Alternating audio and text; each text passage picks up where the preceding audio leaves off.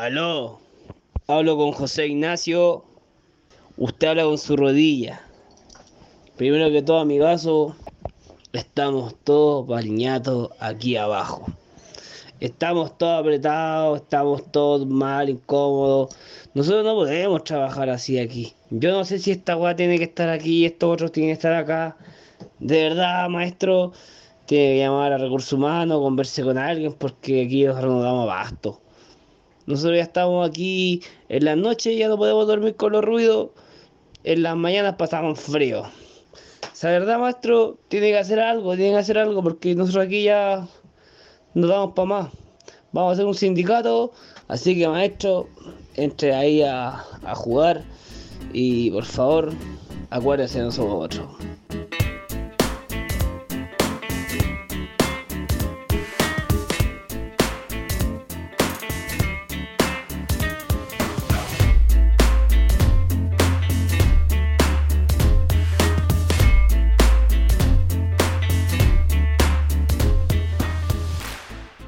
¿Qué tal? Bienvenidos a un nuevo capítulo de Pepe Grillo sin Pinocho. Las últimas dos semanas estuve pensando sobre los sacrificios, el precio que pagamos para conseguir lo que queremos. Por lo tanto, tuve que sí o sí sostener una conversación con la increíble Jessica Nicole Muñoz, directora de estudios de danza Generaciones. Nada más ni nada menos que un ejemplo. ¿Hay bloques bizarros Sí. ¿Hay estupideces varias? Sí. ¿Hay anécdotas que conectan el corazón con el universo? Sí. Te dejo el material porque ya está grabado y el capítulo es una joya. Esto es, fue y será para ti y para todos Pepe Grillo sin Pinocho. Pepe Grillo sin Pinocho, mierda.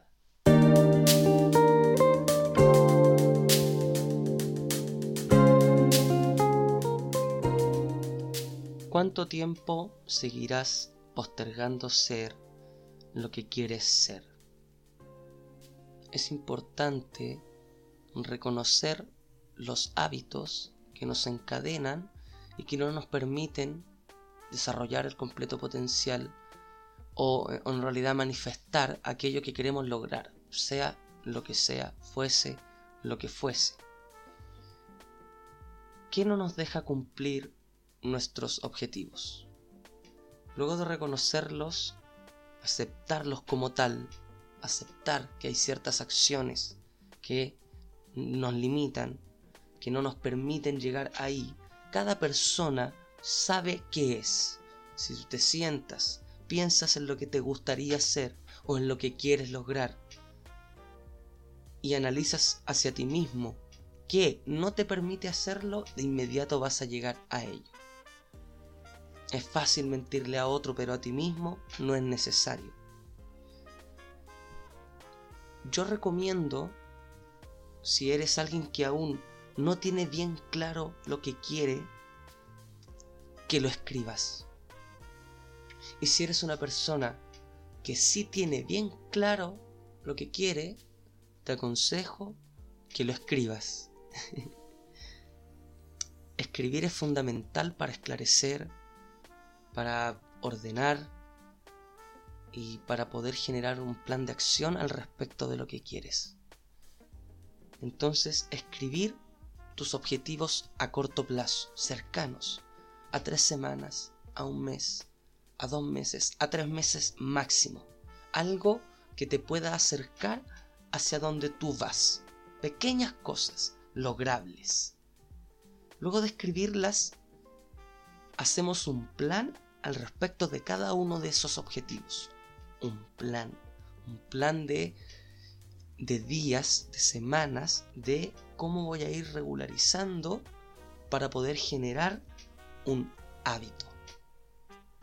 Voy a poner también reglas que van a ser la disciplina de mi objetivo. Reglas que me autoimpongo para poder conseguir lo que quiero. Unas condiciones.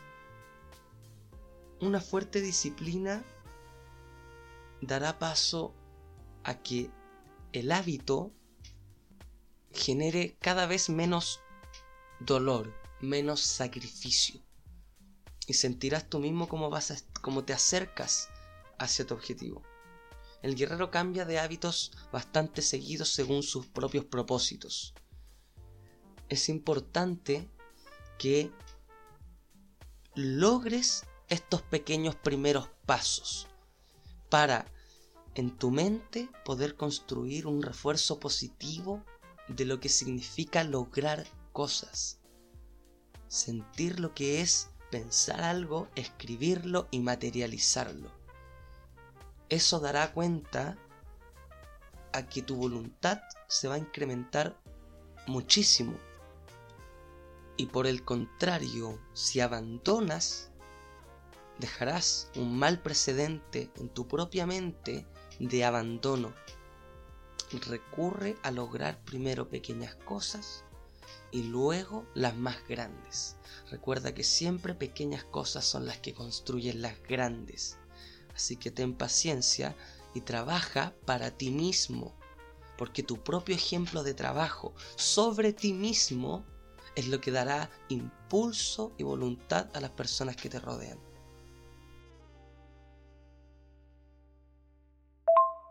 Hola, buenas tardes. Usted se comunicó con recursos humanos. A continuación le vamos a dar un informe de su rodilla.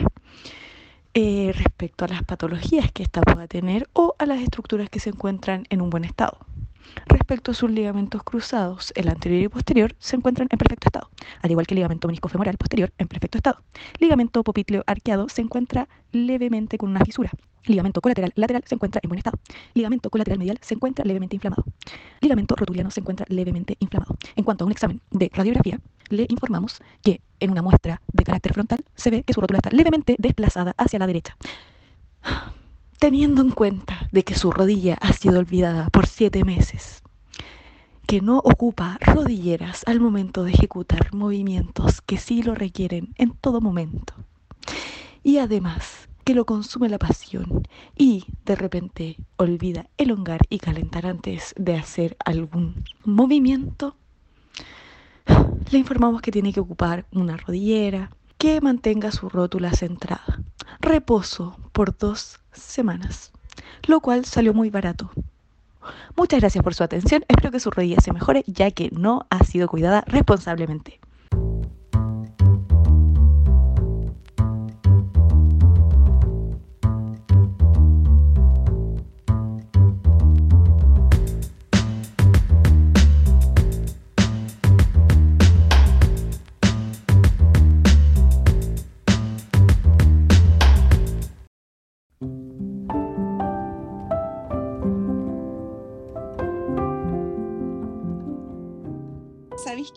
Que, la Jessica de, hoy eh, se construyó desde el principio cuando yo empecé a tomar clases de baile. Nos acompaña en Pepe Grillo sin Pinocho la voz de Jessica Muñoz, profesora y directora del estudio y compañía de danza Generaciones. en el momento en que en que entré ahí por primera vez a Valero a tomar mis clasecitas, iba como alumna libre. Eh, en ese tiempo era parte de un grupo de acá de la comuna y no me gustaba cómo trabajaba. ¿Cachai? Yo soy siempre eh, de respetar los procesos, de decir todos comenzamos desde cero, todos los cuerpos son diferentes, todas las capacidades son diferentes. Entonces yo decía, no, pues yo, yo era la más chica y y tener que ponerme al nivel de los más grandes en cuanto, no, no un nivel técnico, sino que un nivel como persona, eso me, me chocaba un poquito. Y, y, me puse a tomar clases, po. y cuando me puse a tomar clases dije, no, la cuestión no es como me la están enseñando en este otro lado, la cuestión es como me lo enseñan acá, pero con las ganas que yo tengo, con, con lo que yo quiero lograr. Y de a poquito fueron pasando tantas cosas, sufrí de varias cosas eh, psicológicas, eh, estuve en varios tratamientos y todo. Eh, y ahí dije, no, pues la gente no tiene que pasarlo mal con esto, la gente no tiene que, que bailar y sufrir al momento que tú estés bailando, porque tú vayas a bailar y es una liberación, es, hacer lo que te gusta, es algo bacán, pues es algo lindo, o sea, se sufre a lo mejor sí en el entrenamiento y que de repente la frustración y todo, pero no porque una persona de arriba te esté haciendo mal a ti. Y ahí dije, esta cuestión tiene que cambiar. Y, y, y, antes de eso había probado yo trabajar, tenía como 15 años, 14, 15 años, y le había hecho clase a un par de niñitas, ¿cachai? Y todo lo que yo aprendía en esta escuela en Valero, eh, lo anotaba, llegaba a la casa, anotaba todo paso por paso y después yo se lo enseñaba a estas niñitas. Po. Y ahí fue cuando yo decidí formar generaciones y de ahí, eh, desde ese momento es donde, donde comenzó mi, mi Jessica de que siga hasta ahora. Po. Por eso yo siempre les digo a los profes que entran, a mis alumnos, ¿cachai? Enseñar en base de respeto y amor. Siempre lo he dicho. Oye, yo justo estaba hablando en el bloque anterior acerca de los sacrificios. ¿Hasta qué punto una persona elige sacrificar ciertas cosas por otras? ¿Se entiende? Sobre todo, en este caso, por la danza. Sí, mira. Al principio todos partimos, ensayamos todos los días y eh, no me importa, estoy en ensayo, típico la, la polerita, no molestar, estoy en ensayo y todo eso. Y pasa, pues, al principio te pierdes, tú te vas dando cuenta que sacrificas todo por esto cuando no estás en el cumpleaños de tu abuela, no estás en el cumpleaños de tu mamá, de tu este. No, porque yo voy un ratito de ensayo, pero después llego. Pero en sí tú te perdiste ese momento y ese momento pasa. Y cuando la persona ya no está, a mí me pasó este, este fue mi quiebre. Cuando yo dije, ya, hay cosas importantes, para mí la, la familia es súper importante, ¿cachai? dentro de tu desarrollo artístico y todo, ya sí, hay que sacrificarse, porque tenéis que de repente eh, levantarte temprano si vivís lejos, tomar varias micros, llegar al lugar, no sé, juntar tus luguitas para comprarte tus zapatos, para comprarte tus trajes, pagar tus clases. Pero el momento en que tú empiezas a dejar otras cosas importantes de lado por, por esto de la danza, y es donde yo, yo, yo me, me caí en este momento, en ese momento que, que falleció mi bisabuela eh, perdí muchos momentos que no estuve y, por estar bailando, por estar en ensayo, por estar en eventos. Eh, y en ese momento dije, ya, yo no me pierdo nunca más un cumpleaños de mi mamá, de mi papá, de mi, de, de mi gente cercana. Siempre eh, trato de o cambiar esas clases. Bueno, yo tengo la, la, ventaja de poder llevar reemplazo, de poder cambiar las clases. Pero ahí tú te das cuenta todo lo que sacrificaste y todo lo que perdiste y hay cosas que de repente no pueden volver atrás. A mí me, me, tocó mucho el tema de, de mi abuela porque para el, uno de los cumpleaños más importantes que ella tuvo, tuvo un evento y por no fallarle yo a esta persona que iba al evento, que supuestamente era aquí en Santiago, cerquita, así como saliendo de Santiago, la cuestión era la ligua. Y yo me fui al evento, llegué al cumpleaños de mi abuela y ya no había nada el cumpleaños había pasado. Y ahí dije, no, esto no pasa nunca más. Y de ahí la familia es sagrado, pero lo puedo complementar con el baile. Por eso trato de, siempre ir respetando como las fechas importantes, no sé, eh, el día de la mamá, el día del papá. Eh, trato de que la familia también se involucre en esto, porque cuando hay un compromiso familiar es, más fácil para uno también. Po. Y aparte que tengo tres hijos, de andarlos trayendo de un lado para otro. Eh, cuando eran chiquititos iban a ensayos conmigo, estaban en la sillita y al lado. pero esas son cosas que, que han sido bacanes, pero lo, lo, malo fue, fue esto, como perderte, que la gente va creciendo, se va poniendo viejita, los se van perdiendo y tú te, te perdiste todos esos momentos. Y sabes qué, me resuena mucho lo que dices porque a mí personalmente me pasó que una de mis maestras se ponía como ejemplo al decir, hoy falleció, por ejemplo, mi abuela y estoy aquí ensayando. Era propio igual, así como de las antiguas generaciones, eh, enseñar de que si no lo dejabas todo, si no lo dejas todo por la danza, no lo vas a lograr. Y te inculcan ese miedo que yo creo que es por, por dominar el maestro sobre el alumno, por no perderlo. Sí. Sí, yo creo que sí. Sí, yo creo que ya todo esto ha, cambiado, bueno, la danza ha cambiado en sí un montón.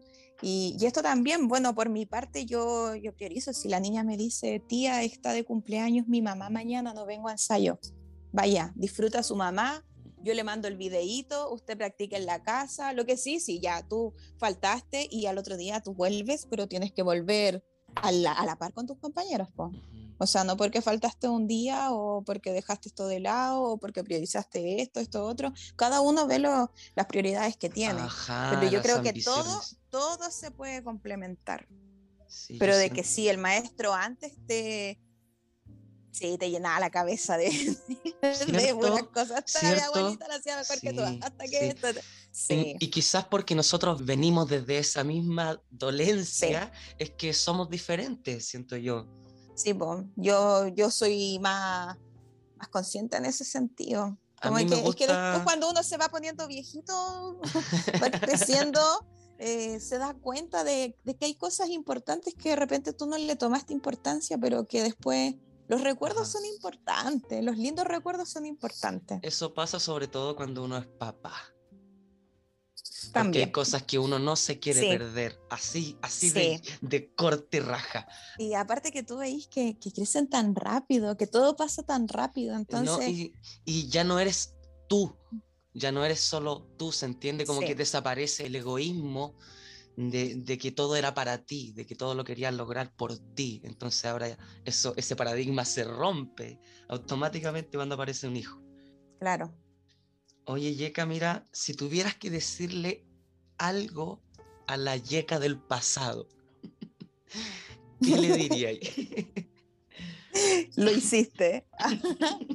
lo hiciste, lo conseguiste, lo lograste. Bien. Hasta este, hasta este momento yo tengo todo lo que cuando chica pensé, pues, o sea, cuando yo, yo dije, cuando entré a estudiar danza, yo no terminé mi carrera, yo llegué hasta segundo año y, y ahí congelé por, por mi hija. Eh, no logré avanzar, de hecho di mi examen embarazada y todo, pero no logré terminar. Después cuando quise volver de nuevo, volví a quedar embarazada. Y la tercera vez, es, es chistosa esta cuestión, la tercera vez cuando me conseguí así como un programa en Karen Connolly que reconocieran los años y como que en dos años sacaba la carrera, volví a quedar embarazada.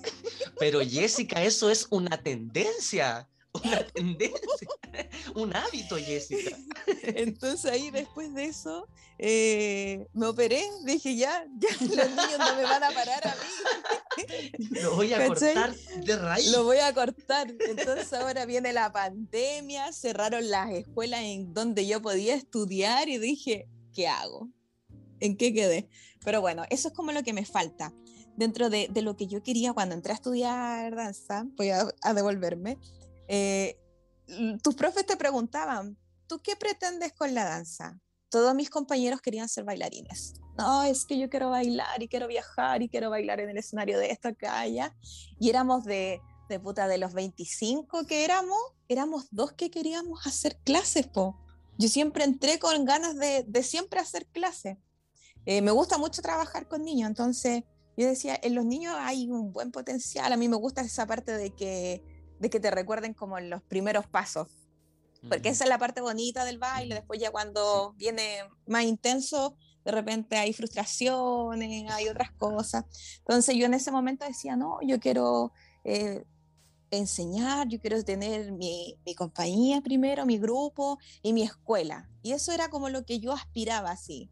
Pero nunca pensé que podía lograrlo tan rápido. O a lo mejor empecé muy chica, no sé. ¿Te sientes Porque realizada? igual, sí, qué completamente. maravilla, Qué maravilla. Completamente. De hecho, como que ahora me he puesto un poquito más. Bueno, este, este, durante la pandemia me di tiempo para pensar, para mí. Me puse a tomar uno- unas capacitaciones online. Eh, ahora quiero darme tiempo para mí, para la, para la Jessica que aprenda otras cosas y todo eso. Y como que ahí empiezan otras cositas más. Puedo decir, pucha, a mí me gustaría de repente tener a lo mejor dentro de la zona no- norte otra sede Ujú. quizás después, no sé, poder armar un centro de formación técnica. Eso es como lo que pienso ahora para más adelante, ¿cachai? Pero lo que yo siempre pensé que yo iba a lograr hacer, ya lo hice. Ya lo hice, ya lo tengo, ya, ya lo he vivido, ya lo he sentido y lo he, lo he disfrutado. ¿Cómo lo hiciste, Yeka? Paso a paso, por favor. Estoy anotando, Yeka. ¿Cómo lo hiciste? ¿Cómo lo hice? Ujú. Paso uno, primero pelear por un grupo de niñitas que yo quería tener a cargo. Como pasó por varios profes dentro del grupo que estaba, pasó por varios profes y no, no resultó porque la gente al trabajar quiere resultados inmediatos, po. Así como que ya levantamos la mano para allá, para acá y que se vea todo la mano para allá, para acá. Pero no te diste cuenta de que para que el niño levantara la mano tenéis que enseñarle que viene desde abajo y no sé qué y todo el proceso. Entonces lo pedí, me fue bien con estas niñas y ahí yo dije, ya, yo ya me estaba sintiendo mal ahí, no era sano para mí, yo me voy y me llevo a mis niñitas. Cuando dije que me llevaba a mis niñitas, llega el Aldo, Aldo Peralta, Amor Love Dakardil, ahora, el Aldo, y me dice, negra, yo me voy contigo, yo me uno a tu proyecto. Y tenía 15 años. Y yo le digo, ¿en serio? Sí, pues me dice, yo quiero ayudarte, yo quiero trabajar contigo. Ya, oye, Nachi, cobramos cobramos como mil pesos mensuales o dos lucas. Y más encima de esa plata, no me acuerdo si eran mil o dos mil, de esa plata eran 500 para los, para, para guardarlo de, de, ¿cómo se llama? De, de fondo. Para juntarlo de fondo, para el fondo del grupo, y los 500 que nos ganábamos nosotros. o mil pesos, no sé, era una cuestión así. Ya, pues la cuestión es que que acá no había, había puros grupos juveniles, entonces me fue súper bien, po. como que tenía un grupo grande y empezaron a llegar niñas del colegio y todo, y fue en ese momento cuando nuestros amigos que bailaban con nosotros, oye, es que nosotros nos queremos ir con ustedes. No, es que nosotros no estamos desarmando un grupo, no estamos haciendo otro grupo para ustedes, vamos a trabajar con niños. No, es que queremos ir con ustedes, queremos que ustedes nos enseñen lo que están aprendiendo, este nuevo estilo del baile, que era el jazz en ese tiempo para nosotros. Acá no, lo, acá no se bailaba todavía, ¿cachai? Como que oh, están en ballet y toda la cuestión. Y nos lesearon tanto que, bueno, ya, pues, y nos juntamos a ensayar. Y ahí se armó todo. Y ahí dije, oh, ya empezamos con el tema de, ¿y cómo se va a llamar? Y ahí yo dije al tiro, no, yo quiero que esto se llame Generaciones.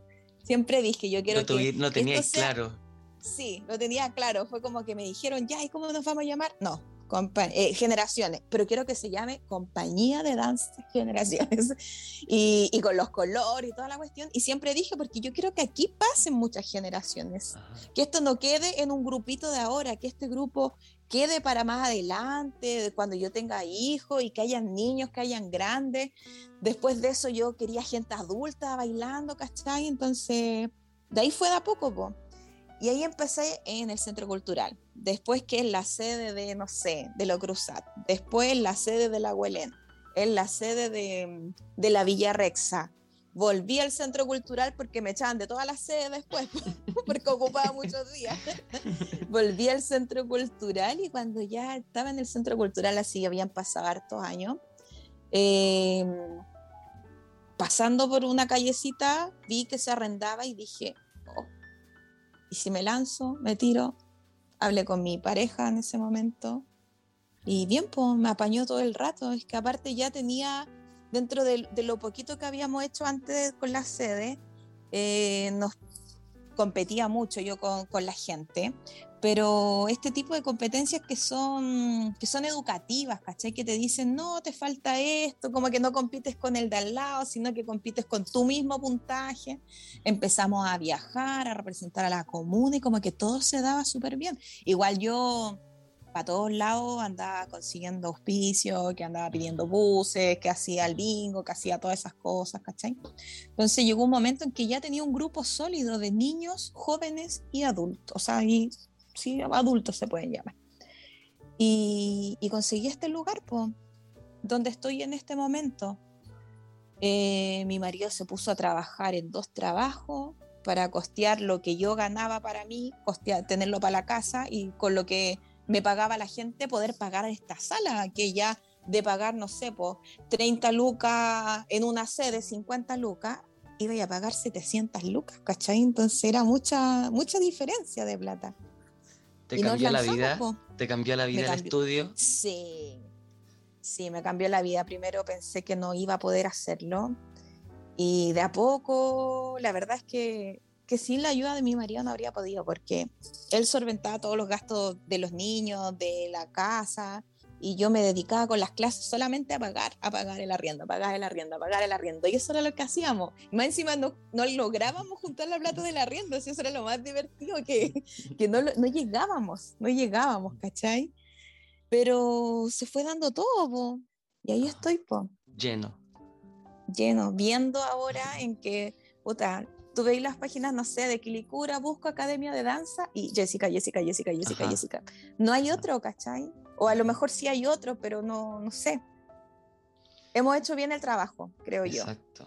Dentro de lo que, de lo que yo aspiro, porque tampoco somos una escuelita chica eh, y somos cuna. Yo digo, generaciones es cuna de grandes talentos, porque yo cuando al momento que yo veo que un alumno eh, ya es otra cosa, tú le decís, oye, tú tenés que estudiar danza, tú ándate para allá, Sí. tú andas. Y hemos y los sacado a varios. Y ¿cachai? hemos sacado a varios. muchos, Sí. muchos.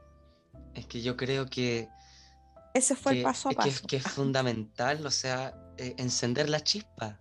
¿Se entiende? Encender la chispa en una persona y de Mm. abrir la disposición en esa persona. Y desde ahí para adelante, incluso si no hace danza más adelante, va, va a estar llena de valores, de experiencias que lo van a hacer como una mucho mejor persona en, en la sociedad, socialmente hablando, Sí. para él y para los demás. Sí, po. y no es fácil porque tú tenés que golpear hartas puertas, po. tenés que buscártelas por varios lados, no, no es como que a mí se me dio todo esto, no, es un trabajo de 16 años. Sea, yo con generaciones llevo 16 años. Yo en el colegio estaba en cuarto medio preparando el primer viaje internacional. Yo con casi 18 años eh, iba a cargo de dos buses. Y ahí tú decías, y mis compañeros me miraban, como que yo en ese tiempo iba a estudiar, estaba buscando estudiar educación física, no sé, cualquier cosa, porque como que al papá no le gustaba mucho que bailar y que cómo vas a estudiar danza y no, y, y, y cero, pues la familia cero jamás apoyó en ese momento. Y, y tus profesores y tus compañeros como que todos creían en lo que tú estabas haciendo, pues, era una cuestión Es- súper rara. Y ahí después salí del colegio, ah, no, si esta cuestión es lo mío. Y, y siempre, siempre supe, desde el momento en que, que le enseñé a una niña, dije, ya, esta cuestión es lo que yo quiero para mí, y es mi trabajo, y es mi vida, y es- él- él- era todo lo que yo quería. Y Era todo lo que yo quería. hasta hoy en día sigues trabajando por ello. Hoy es domingo Sí. y tuviste ensayo, Yeka. Sí.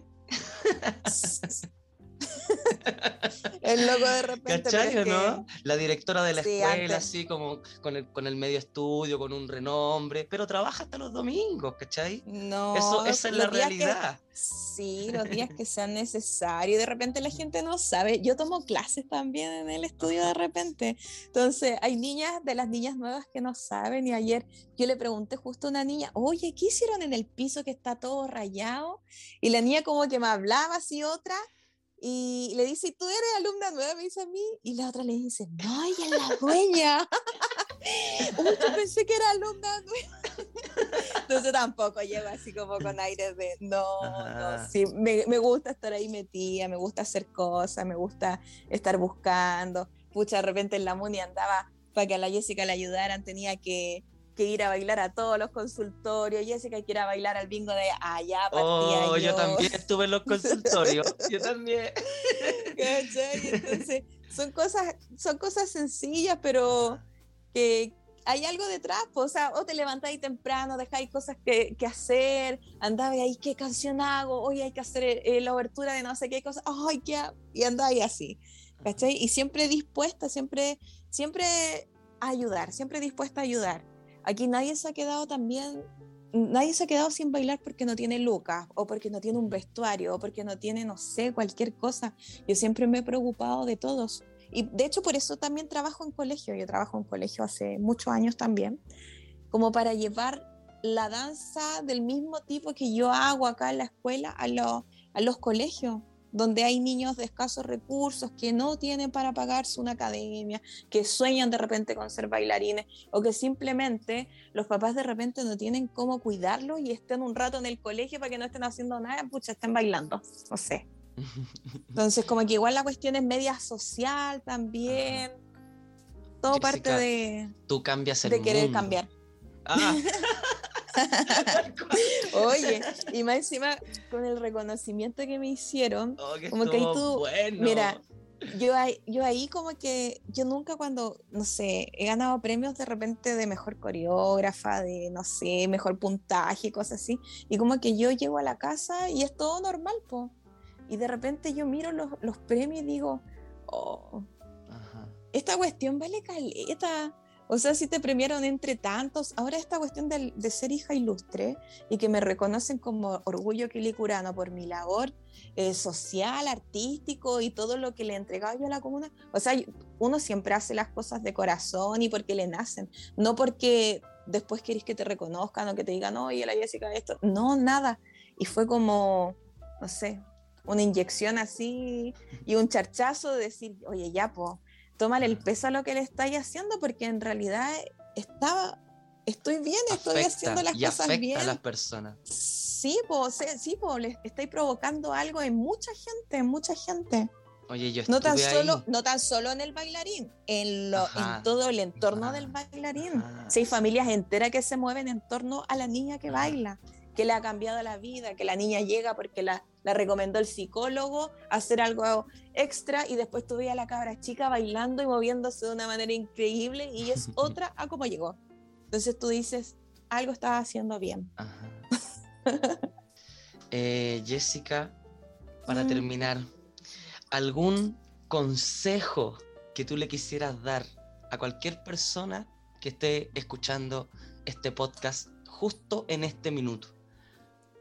Que los sueños son para cumplirlos. Ah, ese, sí, ese es mi consejo. Si uno que sueña algo, si uno quiere algo, tiene que, que enfocarse y decretarlo y hacerlo. No pensar en, en el que podís fracasar, en el que podí, no te puede resultar. No, porque las cosas de alguna manera se van a dar. Si se dan bien, bacán. Si se dan mal, no era nomás, ¿cachai? Y buscáis otro lado. Pero, pero las- los sueños son para cumplirlos. Siempre he dicho lo mismo.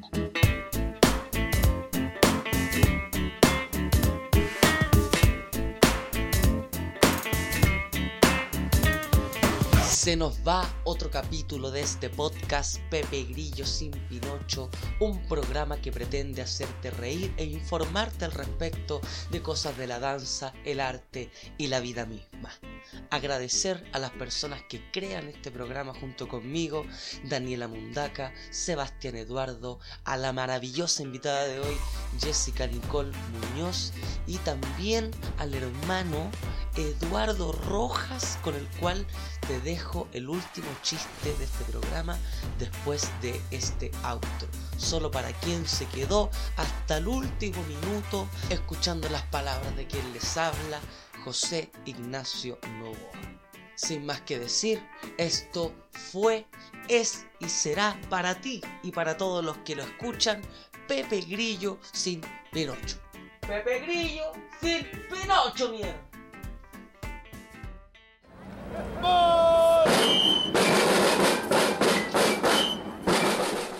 ¡Atención!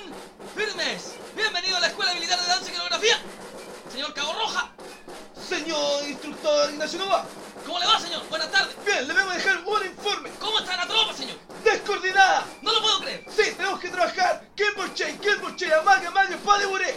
¡Atención, la tropa formada, todos y... ¡Derecha, Izquierda, Kimball Chain, derecha, izquierda, Kimball Chain. ¡Amague! Amague. ¡Y Derecha, derecha! izquierda, Kimball Chain, derecha, izquierda. ¡Señor Terriente! Ah, ¿Qué pasó? Cabo Juan, ¿cómo se le ocurre en la otra derecha, mi niño? Yo pensé que usted era de izquierda, es que las clases de Zoom me tienen loco. Es que se va a ir, lo castigo de inmediato al suelo 10 gran plié. De gran plié, pop, pop, Güey, güey. 2 gran plié. Pop, carnero, puerta carnero, Patada en los hocico. pique en el ojo. Lo esperamos en la Escuela Militar de Danza y Coreografía para que venga a formarse. 80 años de tradición. Parece que cuando uno grita le, le enerve la pasión, Cabo Roja. ¡Sí! Elevar la voz funciona. Elevar la voz funciona. Gracias, Gracias, Cabo Roja. gracias, instructor Ignacio Nova. Disculpe que le haya gritado todo el rato aquí a medio metro. Perdón por gritar no hay instructor. Le pido perdón a todos los vecinos por aguantar la estupidez. Y muchas gracias. Inscríbete. Escuela de Danza y Coreografía Militar. .com.